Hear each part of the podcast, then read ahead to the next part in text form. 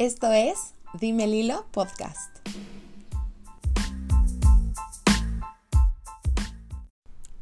Hola, yo soy Lilo, para los que no me conocen, bienvenidos a un episodio más de mi podcast. El día de hoy les voy a hablar sobre constelaciones familiares.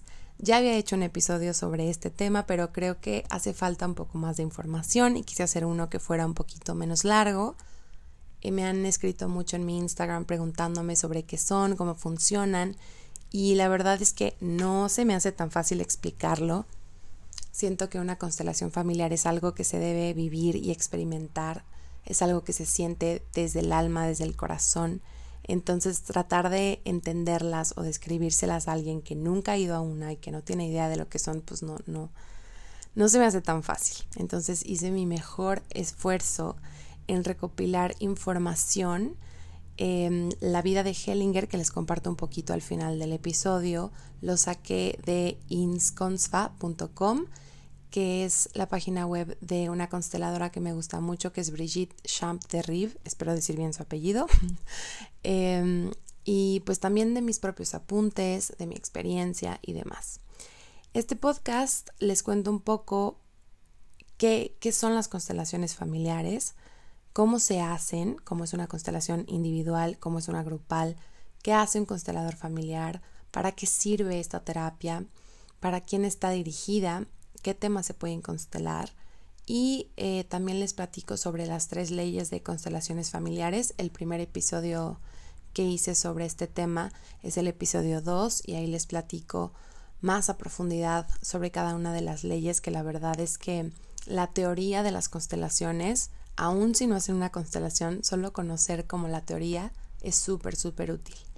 Y cierro el episodio con la historia de Bert Hellinger porque creo que si entendemos lo que él vivió, lo que él estudió, lo que él aprendió, creo que es un poquito más fácil hacernos una idea de lo que podemos esperar de una constelación familiar.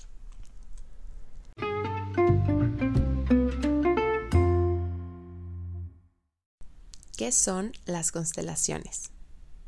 Las constelaciones son una terapia que trabaja sobre la parte más profunda de nuestra conciencia. Todos los miembros de nuestra familia están conectados a través de la conciencia colectiva. A veces por un amor ciego nos movemos con lealtades que son invisibles o están ocultas y nos llevan a repetir o a vivir dinámicas que son dolorosas. Esta vinculación puede llevarnos a sacrificarnos de manera inconsciente sacrificando nuestro bienestar, el amor, la felicidad. Podemos tener enfermedades psicológicas, emocionales o físicas, problemas legales, ser infelices en nuestras relaciones, repetir patrones de injusticia, de violencia, etc. Muchos de los bloqueos que experimentamos en nuestra vida cotidiana provienen de estas situaciones que son transmitidas generación tras generación en nuestra familia y a veces no logramos desprendernos de situaciones dolorosas y tampoco entendemos por qué nos suceden o por qué las repetimos. A través de una constelación familiar salen a la luz dinámicas que están ocultas, que operan en nuestro sistema, que hace que repitamos patrones y conductas y también nos ayuda y nos muestra a que podamos ver cómo estamos posicionados y cómo estamos participando en esta red sistémica. Cuando hacemos conciencia de esto, podemos ver nuestra capacidad para resolver las cosas, podemos hacer conscientes nuestros talentos, nuestros dones y lograr una reconciliación para movernos hacia la vida, hacia el amor, el éxito, el bienestar, la salud y la felicidad. Cuando nos vinculamos de manera sana con nuestras parejas, con los miembros de nuestra familia y de nuestro trabajo, ocupamos nuestro buen lugar en la vida. Las constelaciones trabajan con el pasado, con el presente y el futuro. Con el pasado, porque nos vamos a lo que sucedió allá y entonces, que hoy nos está afectando. Nos ocupamos del presente, porque estamos trabajando con lo que sucede aquí y ahora. Y también trabajamos con el futuro porque nos movemos y contemplamos nuevas posibilidades, sin tanta carga y con una nueva mirada. Las constelaciones se pueden trabajar en grupo y de manera individual, y más adelante en el episodio les explico con mayor detalle cada una de estas opciones. La metodología que funciona con las familias también se puede llevar a empresas, negocios, organizaciones, asociaciones, etc. Solamente cuando hacemos consciente lo que está inconsciente es que lo podemos sanar y lo podemos cambiar. ¿Cómo se hacen las constelaciones? para resolver este punto es importante que les mencione que hay dos tipos. Están las constelaciones individuales y las constelaciones grupales. En las constelaciones individuales se realizan en un consultorio, solamente estando presentes el constelador y el consultante, o a modalidad a distancia, pueden ser en línea a través de Skype, de WhatsApp o de Zoom, igual estando presentes solamente el constelador y el consultante. Con ayuda del material de apoyo o los anclajes, que en mi caso es el tarot y los muñecos, vamos a representar a los miembros del sistema que están involucrados en el tema que se va a consultar. El material o los anclajes pueden ser desde muñequitos de plástico, de madera, de tela, hasta zapatillas, em, plantillas de zapatos, perdón, o pueden ser también fomis, en fin. Gracias a la posición y a la colocación que hace el consultante del material de trabajo y en mi caso los mensajes que arroja el tarot, porque yo me voy guiando a través de los arquetipos del tarot para tener más información la constelación va tomando forma y va avanzando, creando un aumento de conciencia en el consultante. Las constelaciones grupales son en un salón o pueden ser también vía online a través de una plataforma como Zoom donde puedan haber varias videollamadas al mismo tiempo. En las grupales están presentes el constelador, el consultante y un grupo de personas que van a ser representantes y observadores, porque obviamente no todos los presentes son representantes. Hay gente que no es elegida para representar y simplemente van a observar. Los observadores van a guardar silencio y van a prestar atención a lo que sucede. Gracias a la posición o colocación de los representantes, los mensajes, los síntomas físicos y los sentimientos que surgen en la constelación, el proceso va tomando forma y va avanzando. Esto crea un aumento de conciencia en el consultante y en todos los que participan en la constelación. De verdad, una constelación es sumamente profunda y sanadora, no solo para el que constela y el que lleva el tema a trabajar, sino para todos los que están presentes, aun si son desconocidos o si aparentemente ese tema no tiene nada que ver con ellos. Como vamos a niveles muy profundos, es súper normal que todos queden tocados de alguna forma después del trabajo.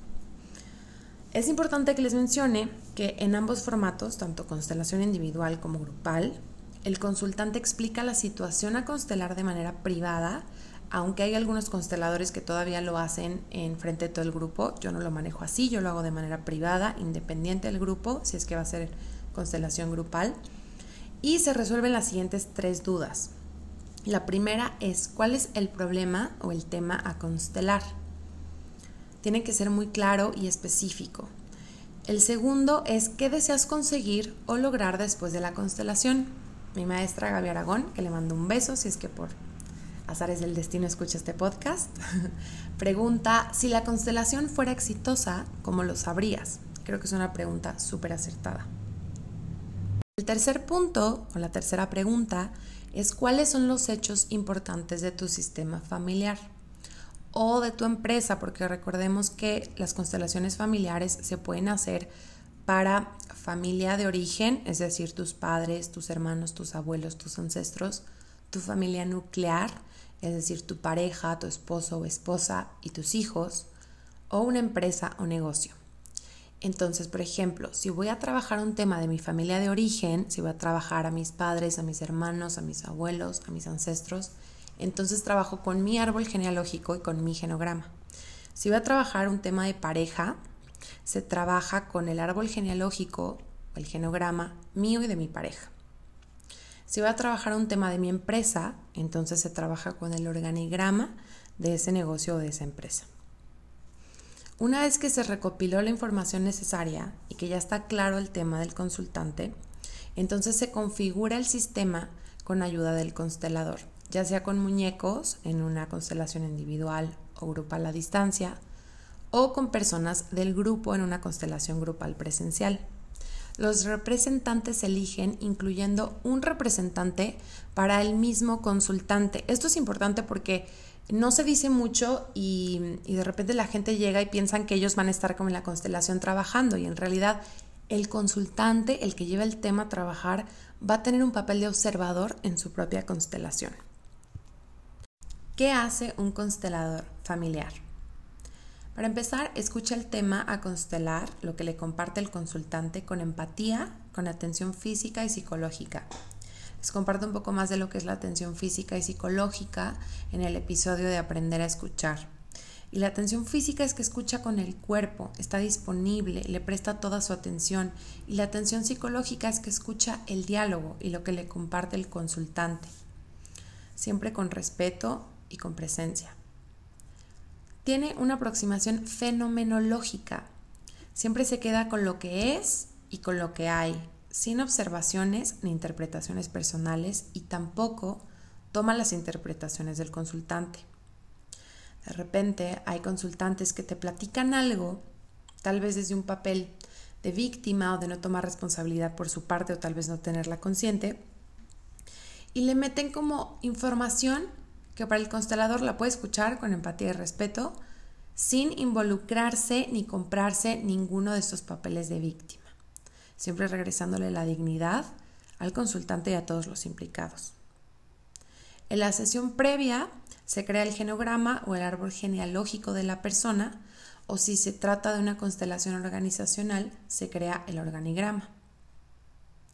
Acompaña al consultante en el proceso de elegir a los representantes y está al pendiente del consultante y sus reacciones durante todo el proceso. También está al tanto y al pendiente de los representantes y lo que surge en ellos asegurándose que todo lo que sucede es orgánico y que no viene de interpretaciones personales de los representantes. También está al pendiente de los observadores, porque a veces se meten en el campo y pueden tener ciertas reacciones. Entonces, el constelador asegura la integridad de todo el grupo. Asegura el bienestar de todos los que están involucrados en la constelación. Esto obviamente en la constelación grupal. El constelador está al servicio del sistema, no de las demandas personales del consultante. Esto es muy importante. El constelador va a hacer lo que sea mejor para el sistema. Guía el proceso de la constelación desde un lugar de conexión con algo más grande. Se permite ser un vehículo del alma o del espíritu del sistema. Mira a todos los representantes de igual manera, a los olvidados, a los excluidos, a los perpetradores, sin preferencias ni juicios. El constelador puede ver claramente el lugar y la dinámica del consultante en el asunto que se está constelando. Comunica lo que sucede de manera clara y respeta el proceso de la constelación, siempre confiando y honrando la fuerza y el honor del consultante y de los implicados. Se queda con lo que surge en la constelación. Esto es muy importante. No altera, no manipula y no trata de llevar la constelación en una dirección específica. No trata de manipular las reacciones de los representantes ni lo que sucede. Y respeta el resultado de la constelación. No forza ninguna solución y no busca manipular el resultado. Se respeta. Hay constelaciones que tal vez son muy fuertes o tal vez el problema está muy instalado y no se logra avanzar hasta la solución. Pero está bien, como termine la constelación y como se mueva, es tal y como se necesita mover. Entonces el constelador respeta esto y lo entiende siempre, sin tratar de manipular y sin tratar de cambiar nada.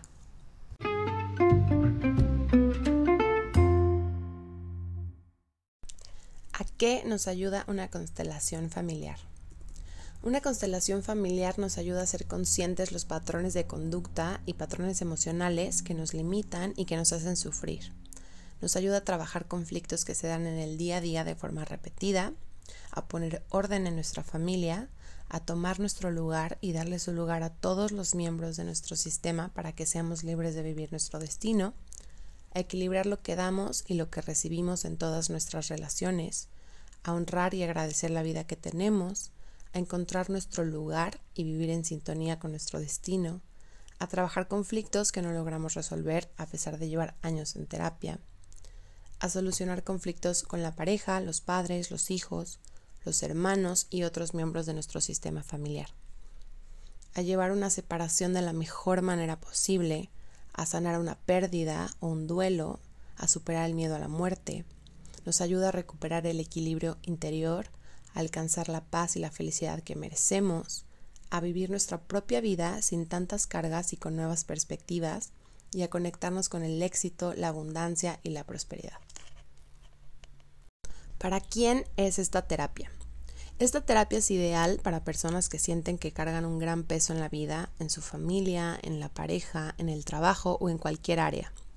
Es para personas que buscan sanar traumas familiares o generacionales, para personas que pasaron por pérdidas fuertes o que tienen duelos que no han resuelto, para personas a las que les cuesta equilibrar lo que dan o lo que reciben, que están excluidas de su familia o que quieren ampliar su comprensión de sí mismos.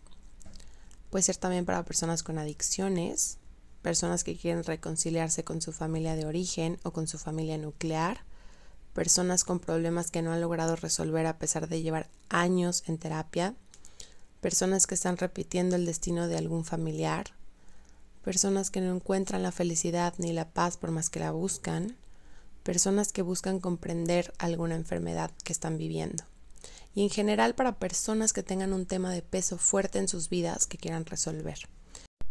Solamente puede constelar personas mayores de edad, que ya tengan 18 años cumplidos, aunque hay algún caso especial con un adolescente o un hijo en la familia, los padres o los abuelos pueden constelarlo por ellos. ¿Qué temas se pueden constelar? Se pueden constelar temas de pareja, como por ejemplo conflictos con tu pareja actual, temas en relación a antiguas parejas, dificultad para encontrar pareja o divorcios o separaciones para llevarlas de la mejor manera posible o superarlas de la mejor manera posible. Se pueden constelar dificultades en la familia, como temas en la familia de origen que tengan que ver con nuestros abuelos, padres, hermanos, asuntos con nuestra familia nuclear, nuestra pareja y nuestros hijos, Podemos constelar temas como adopciones, excluidos o destinos difíciles como abortos, violencia, adicciones, problemas de fertilidad, etc. Y también traumas generacionales, donde se trabaja con los ancestros o vemos traumas que se repiten generación tras generación, como por ejemplo muertes tempranas, temas que tengan que ver con la guerra, violencia, pérdidas económicas fuertes, etc.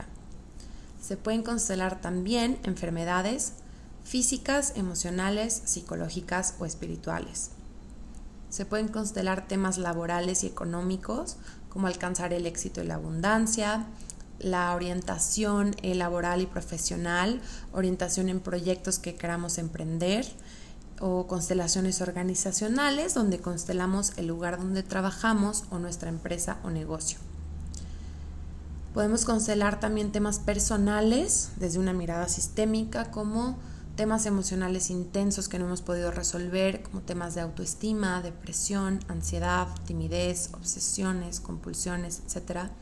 Traumas de nuestra infancia, eh, recibir orientación o guía en momentos de cambio intenso, trabajar pérdidas y duelos, superar sucesos trágicos, trabajar con el autosabotaje en cualquier área de nuestra vida.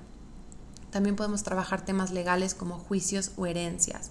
Lo importante es que los temas que trabajemos sean temas de peso, temas que realmente nos mueven y que nos afectan a nosotros o a nuestro sistema o a los sistemas en los que nos movemos.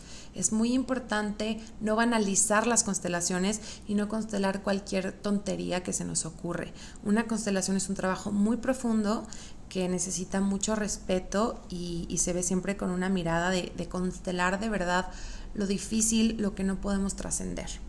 ¿Cuáles son las tres leyes de constelaciones familiares? Y este tema es justo un episodio completo que pueden escuchar, es el episodio 2, donde hablo sobre este tema.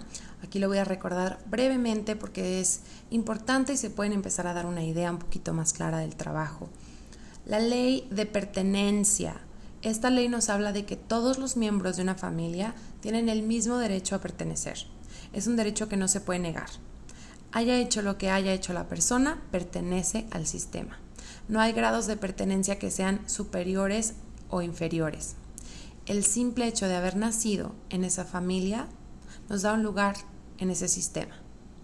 Ni nuestra muerte ni ninguno de nuestros errores, así sean los más graves o sean perpetradores, por ejemplo, puede poner esa pertenencia en duda o se puede negar. El otro punto es el orden. El orden sistémico siempre respeta el orden de llegada, el orden cronológico y la jerarquía. Los padres siempre vienen antes que los hijos, el primer hijo viene antes que el segundo y así sucesivamente. El primer esposo o primera esposa guarda lugar antes de las siguientes parejas. Los grandes tienen más responsabilidades y los niños son niños. Los pequeños son siempre los pequeños. Así se hagan cargo de 8.000 cosas y este orden no se altera. Los mayores tienen más derechos y deberes frente a los más jóvenes, etc. Y el tercer punto, la tercera ley, es el equilibrio entre dar y tomar o el equilibrio entre dar y recibir, lo que se escucha mejor dar y recibir. Las relaciones humanas se equilibran de acuerdo a este intercambio. Es importante no dar de más ni tomar de más.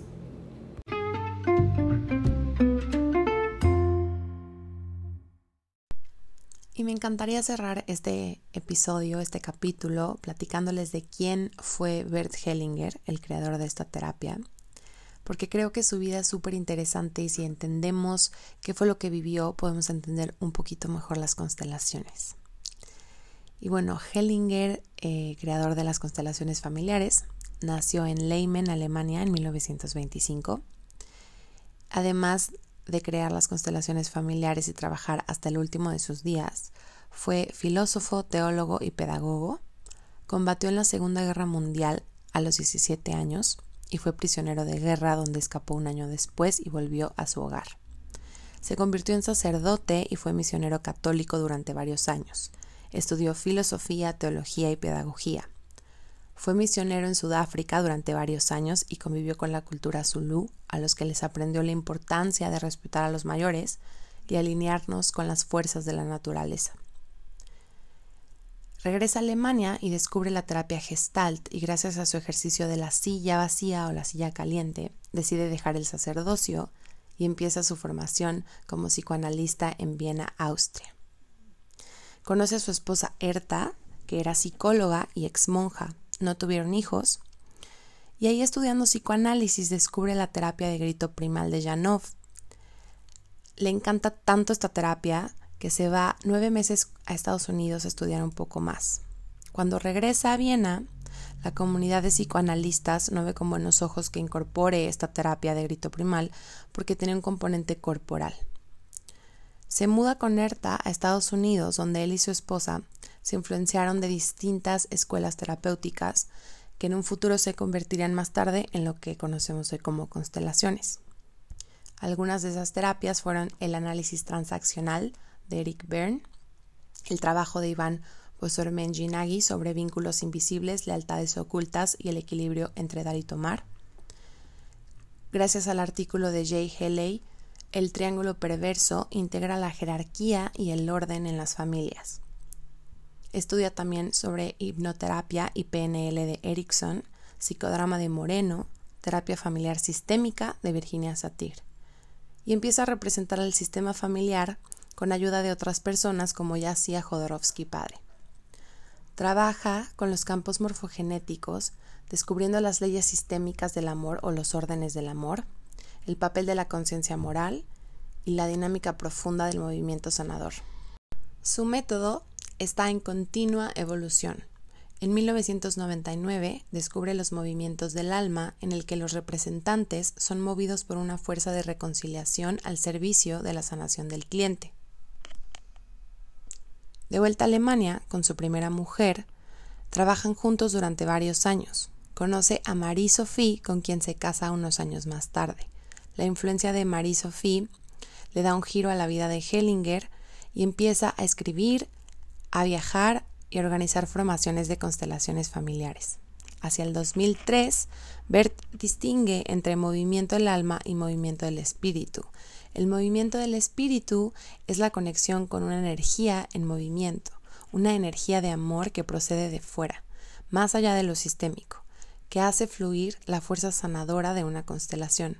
De ahí nacen las constelaciones del espíritu o nuevas constelaciones. En estas constelaciones el constelador conecta con algo más grande y desde ahí actúa. Están basadas en la sintonía con la vida tal y como es, la entrega del terapeuta a algo más grande, donde se expande el ámbito de sanación, paz y crecimiento. Bert Hellinger trabaja con el campo, ya sea campo cuántico, campo morfogenético, campo sistémico, o conciencia familiar o del espíritu. Este campo es en donde se encuentra la información de nuestra familia, de nuestro sistema, y con nuestra intención es muy fácil accesarlo. Las constelaciones familiares en alemán se llaman Familienaufstellung. Seguramente lo dije mal porque yo no hablo alemán, pero la traducción sería algo así como poner orden o colocación de la familia. Bert Hellinger trascendió el año pasado, el 19 de septiembre del 2019. Yo espero que con esto que les comparto les haya quedado un poquito más claro qué es lo que podemos esperar de una constelación, conociendo qué fue lo que el creador estudió y vivió.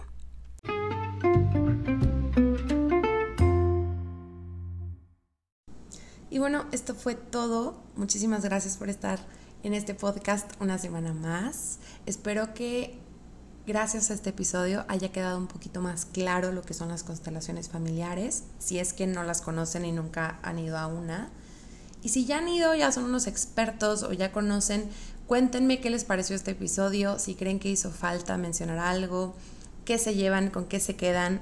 Estoy en mis redes como arroba blog Instagram es la que más hago caso, entonces por ahí los leo, pero también estoy en Twitter y Facebook igual como arroba blog. Y muchísimas gracias por estar un episodio más. Gracias por escucharme. Esto fue Dime Lilo Podcast. Te espero el próximo jueves a las 7 pm.